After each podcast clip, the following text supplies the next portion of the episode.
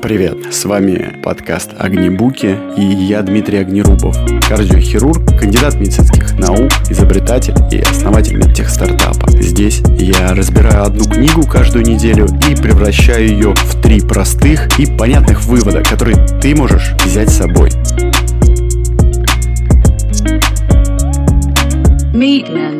И сегодня седьмой шаг на пути к саморазвитию и разбор книги «Развитие мозга. Как читать быстрее, запоминать лучше и добиваться больших целей». А теперь, зачем я начал читать эту книгу? Я хотел лучше запоминать Понимаешь, в школе, в институте у меня была некоторая модель запоминания. Я три раза перечитывал какую-то информацию, где-то с дневной разницей, и потом отлично воспроизводил ее. Но сейчас зачастую нет возможности читать три раза одну и ту же книгу или главу, а запоминать нужно еще больше объемы и больше знаний, данных, а это не всегда получается. И сделать это эффективнее и быстрее очень сильно хотелось перед началом этой книги. Кроме этого, в ней должно было быть написано, а как все-таки читать быстрее. А так как ты понимаешь, я пишу подкаст для тебя каждую неделю, мне приходится читать книги по 300 страниц каждую неделю, а это довольно большой объем, и выходит совершенно нелегко. Я читаю по 30 минут утром, по 30 минут вечером. И логичным кажется, что если я буду читать быстрее и лучше запоминать, будет гораздо эффективнее. Для меня и для тебя, мой дорогой слушатель. Пролог. Кот спрашивает. А куда ты хочешь попасть? Алиса, мне все равно, кот. Тогда все равно, куда идти. Ну что, теперь к выводам. В книге описана потрясающая ситуация, когда у победителей чемпи... многих чемпионатов по рыбной ловле спрашивали, а как он добивается всегда таких прекрасных результатов, почему он каждый день выигрывает, каждый раз выигрывает соревнования по ловле окуня. И он отвечает, что большинство людей считают, что ловля окуня – это удача. Мол, если оказаться в нужном месте, в нужное время, с нужной приманкой, и тогда все будет просто и удастся поймать. А если не повезет, то уйдешь с пустыми руками. Так вот, он выработал некоторую технику, и при определенных данных в, в определенном водоеме можно э, довольно точно предсказать, где будет э, окунь, и тогда в это место он начинает кидать больше приманок, пробовать тестировать разные приманки, пока не найдет эффективную. Это очень просто. А, и всегда срабатывает этот систематический подход. При этом репортер у него спрашивает, «Э, это же кажется очень просто. А почему же тогда все этим не пользуются? И рыбак отвечает, я же сказал в самом начале, большинство считают, будто в ловле окуня главная удача. И поэтому они не пытаются найти эффективные схемы действий. Они просто не знают о том, что они есть, а доверяются слепой удачи. Знаешь, в начале книги говорится несколько простых упражнений, как можно запомнить э, любое количество, любые данные э, нужно разделить, э, создать некоторую папку у себя в голове и в 10 файлов, скажем так. Соответственно, они должны предполагать участки тела. Для меня это особенно сильно откликается,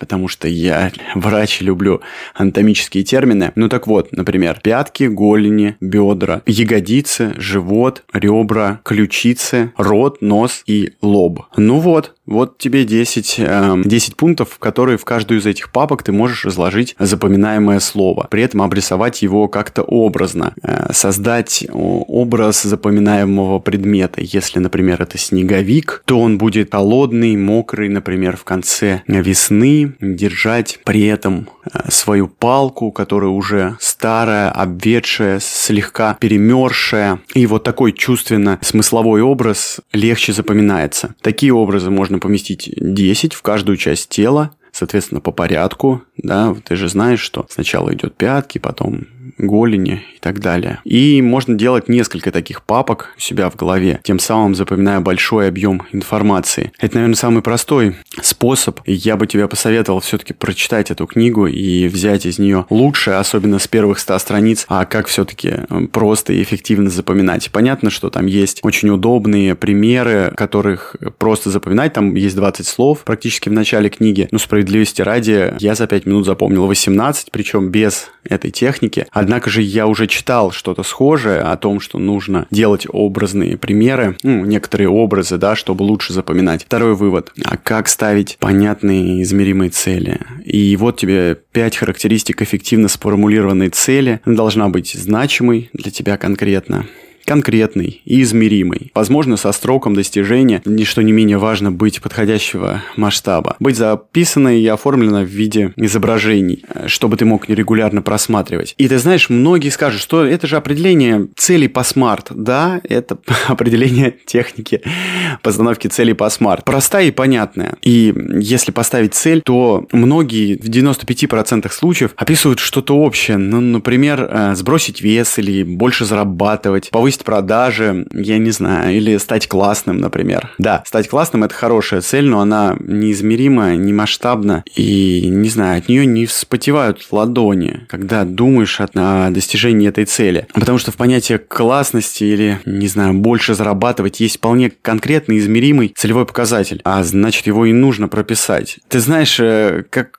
говорят в книге, большинство людей не получают от жизни того, чего хотят, просто потому, что толком не знают, чего хотят. И вот опять же, даже в понятие «классным быть» у каждого свои понятия и определения. Это для тебя будет значить совершенно разное по сравнению со мной или с другим человеком, даже с твоим близким. А значит, и нужно прописать эти критерии классности. Или а сколько денег ты хочешь заработать там, до октября 2023 года. А кроме этого, масштаб цели должен быть э, большой большой, да, большой, от которого вспотеют ладони, хочется их достигать, но не слишком большой, который вызывает оцепенение и нежелание ничего делать. Да, наверное, это самый, самый хороший вывод, на мой взгляд. Третий вывод – ты знаешь, у меня, видимо, все будут про цели и про то, как, столкнувшись с неприятностями, что с ними делать. Столкнувшись с неприятностями, многие склонны к рассуждениям общего характера и вопросам «почему?». Почему это со мной случилось? Почему люди такие злые? Почему мне никогда не везет?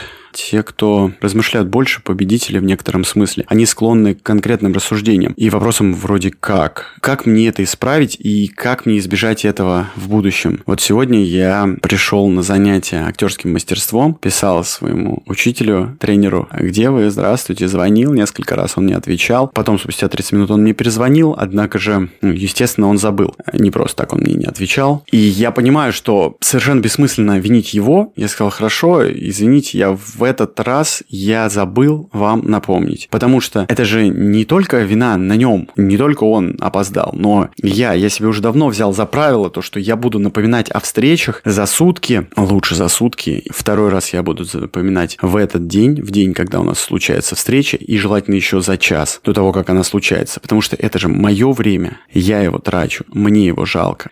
Оно для меня в первую очередь важно. И вот я решил, что я вот буду так теперь делать каждый раз. Ты знаешь, э, раз есть одно прекрасное изречение в этой книге, что если вы читаете эту книгу, ну и вы слушаете подкаст, то, скорее всего, ваш доход в основном зависит от интеллектуального труда, а не физического. Значит, мозг для вас важнее мышц. А ваше основное конкурентное преимущество – приобретение новых знаний, способность не просто идти в ногу с остальными, а идти впереди их, а обрабатывать огромный объем информации, которые доступны вроде бы и вашим конкурентам, клиентам, коллегам, коллегам, вскоре вы понимаете, что чтение и саморазвитие играет огромную роль, кем бы вы ни работали. Ну что, в завершении третьего вывода хотелось бы сказать, что автор еще советует процедуру внедрения решения двух часов. Это когда в конце недели, в воскресенье, например, или в пятницу, вы ровно два часа тратите на то, чтобы сделать, обрисовать художественный портрет ваших будущих двух недель. Это такой творческий процесс, необычная рутина записывания того, что же вы сделаете завтра, послезавтра, через час, два, сколько вы на это потратите, а некоторый полет фантазии о том, как устроить вашу жизнь согласно с вашими целями. И я это тоже совершенно точно буду применять. раньше я делал где-то час, уделял этому времени по воскресеньям, планировал на неделю, а теперь буду на две недели делать за два часа. Надеюсь, это... И я совершенно точно уверен, это приведет к хорошим позитивным результатам. Ну что, эпилог? Я слышал высказывание. У каждого человека, которому трудно управлять временем, обязательно есть проблемы с сосредоточенностью.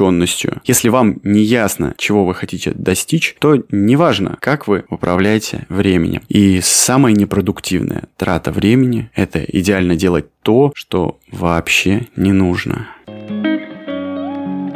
Спасибо вам за время, которое вы были со мной. Пожалуйста, поставьте оценку и расскажите друзьям. Это будет значить очень многое для меня и поможет, чтобы о подкасте узнали больше людей. Так, надо идти.